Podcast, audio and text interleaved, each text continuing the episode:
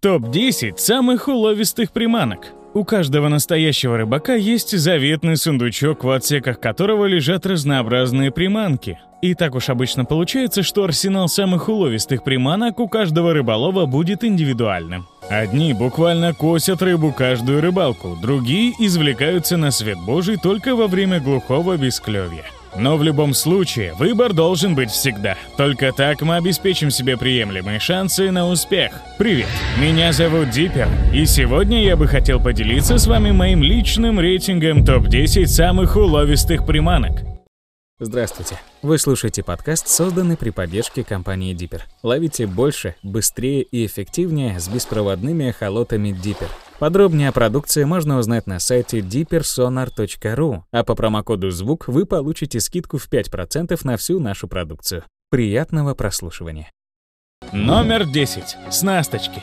На десятом месте располагается некогда популярная, сегодня почти вытесненная более популярными моделями приманка «Снасточка на хищника». Еще лет 20 назад ее использовали чуть ли не как основную приманку для ловли щуки, судака, жереха или крупного окуня. Устроена снасточка очень просто. Ее основу составляет каркас, изготовленный из проволоки, а к каркасу крепится один или несколько поводков с двойниками или тройниками. Передняя часть снасточки почти всегда оснащается грузом, так и забрасывать ее удобнее и погружается на нужную глубину она быстрее. Для ловли на снасточку используют мертвую рыбку подходящего размера. Чаще всего проволочную основу устанавливают внутри, а поводки с крючками выводят через жабры и фиксируют на теле рыбки. После этого снасточку забрасывают с помощью спиннинга и постепенно подматывают, стараясь удерживать на небольшом расстоянии от дна. Также возможно использование этой приманки при ловле на дорожку. Уловистость приманки вполне приличная, но возиться с ней приходится долго. Время тратится в основном на замену рыбок. Номер 9. Спиннербейты. Девятое место нашего рейтинга занимает спиннербейт. Спиннербейт — это искусственная приманка в виде небольшого коромысла. На одном конце коромысла располагается джиг-головка с крючком или двойником, закрытым бахромой из эластичного материала. На другом конце закрепляют один или два лепестка блесны. Собственно, размеры и форма головки, цвета бахромы и конфигурация лепестков и определяют разнообразие спиннербейтов. При использовании спиннербейтов в 95% случаев я ловил щук, не только молодых, но и вполне приличных по размерам. Эта приманка отлично подходит для облавливания мелководья, заросшего травой. Дело в том, что коническая форма головки хорошо защищает крючок от зацепов, так что можно смело выполнять самые рискованные забросы на границе заросших участков и выманивать хищниц из мест их дневной стоянки. Номер 8. Джеркбейты. На восьмом месте у нас джеркбейт, или, как его называют рыбаки, джерк. По сути, джеркбейт представляет собой просто достаточно большой и объемный воблер, ориентированный прежде всего на поверхностную проводку, но все же я сторонник того, чтобы вывести джерки в отдельную разновидность приманок. В чем отличие джеркбейтов от обычных воблеров, понимаешь сразу после первого заброса. Во-первых, эта приманка действительно большая, потому, используя джерки, есть смысл рассчитывать на действительно солидный трофей. А во-вторых, джерк куда более чутко откликается на любое движение удилища. Поэтому, экспериментируя с проводками, можно спровоцировать на поклевку самого осторожного хищника. Краткое резюме. Отличная приманка, но только для тех, кто готов оттачивать технику проводки и экспериментировать. Номер 7. Колеблющиеся блесны. Седьмое место еще лет 25 назад было бы точно в первой тройке, ведь колеблющиеся блесны — это одни из самых первых искусственных приманок в принципе. К сожалению, сегодня их популярность несколько снизилась, и в первую очередь из-за того, что рыба в большинстве водоемов стала более осторожной. С другой стороны, простота колеблющихся блесен является одним из их бесспорных достоинств. Да и на моей практике бывало немало случаев, когда хищник отвергал самые современные воблеры, силиконовые приманки и другие новинки, но жадно хватал обыкновенную железку. В общем, списывать колеблющиеся блесны в утиль пока рано. Они не раз и не два еще выручат рыболова, который предусмотрительно уложит несколько таких приманок в свой походный ящик. Номер 6. Балансиры. На шестом месте комфортно расположились балансиры, которые по сути являются горизонтальными блеснами. Да, о месте их в рейтинге можно спорить, но в любом случае эта приманка заслуживает внимания. С одной стороны, балансир — это типичная зимняя приманка. Для ловли хищника со льда балансиры используются повсеместно и с отличной эффективностью. Так что уловистость его в таких условиях оспаривать не приходится. С другой стороны, мало кто умеет эффективно использовать балансир по открытой воде. А между тем, для отвесного облеснения с дамб, мостов, крутых берегов и других подобных объектов он подходит как нельзя лучше. Но и это еще не все. Балансир, самый обычный, зимний, может отлично работать в качестве джиговой приманки. Достаточно забросить его на глубину и подтягивать к себе классической ступенькой. Горизонтальная игра балансира привлекает даже осторожного хищника. Во всяком случае, крупных окуней и вполне солидных судаков я на балансир вытаскивал и весной, и осенью. Номер 5. Ратлины.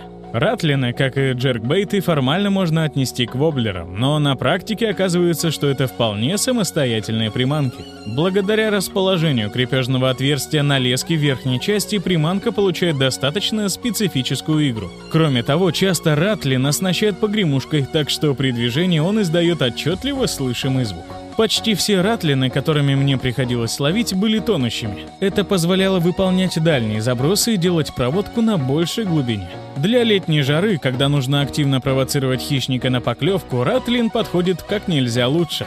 Здесь отлично срабатывает и игра приманки, и глубина проводки. Увы, есть у ратлинов и минусы, главный из которых неравномерный клев. Приманка это активная, потому осторожный хищник ее скорее всего проигнорирует. А вот ленивая рыба вряд ли останется равнодушной. Номер 4. Поперы. Поперы, которые располагаются на четвертом месте моего рейтинга, это типичные поверхностные приманки.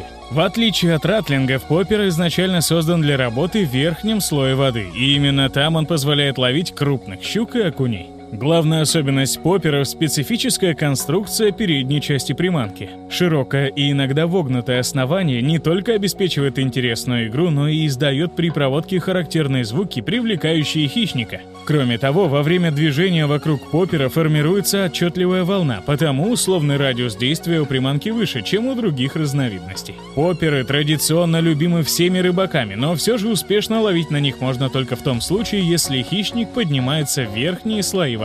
Для глубинной ловли стоит подобрать другой вариант. Номер три. Вращающиеся блесны. Если колеблющиеся блесны сегодня уже, наверное, сошли с пьедестала, то многочисленные вертушки все еще пользуются заслуженной популярностью у рыболовов. Типичная вращающаяся блесна состоит из центрального стержня с сердечником и лепестка, который при проводке вращается вокруг оси и обеспечивает игру. Эта игра и привлекает рыбу, провоцируя ее на поклевку. Впрочем, есть и некоторые особенности использования вертушек, которые стоит учесть. Я, например, в последние годы предпочитаю работать с небольшими блеснами. Они работают даже там, где рыба не очень активна. А вот крупные вращающиеся блесны все же уступают по уловистости другим разновидностям приманки, хотя иногда могут сильно выручить. Кроме того, стоит учесть, что на мелкую вертушку иногда клюет и мирная рыба. Во всяком случае, плотву, карпа и карася я так ловил. Номер два. Силиконовые приманки. Вести дискуссию о том, какие приманки можно поместить на первое место, а какие на второе, можно очень долго. И все же серебро нашего рейтинга получают силиконовые твистеры, виброхвосты, октопусы и другие эластичные приманки. Плюсов у них очень много. Это и разнообразие форм, размеров и расцветок, и множество вариантов монтажа, как на джиг-головках, так и на офсетных крючках с грузом. Кроме того, силикон отлично работает практически по любому хищнику. С его помощью ловят и судака, и щуку, и окуня, и жереха. Да и мирная рыба силиконом не брезгует, потому, имея в своем распоряжении арсенал силиконовых приманок, без улова вы точно не останетесь. Номер один. Воблеры. Ну и лидеры моего рейтинга это, конечно, воблеры. С тех пор, как Лаури Раппола придумал первый воблер, прошло уже немало лет, так что ассортимент этих приманок исчисляется тысячами моделей.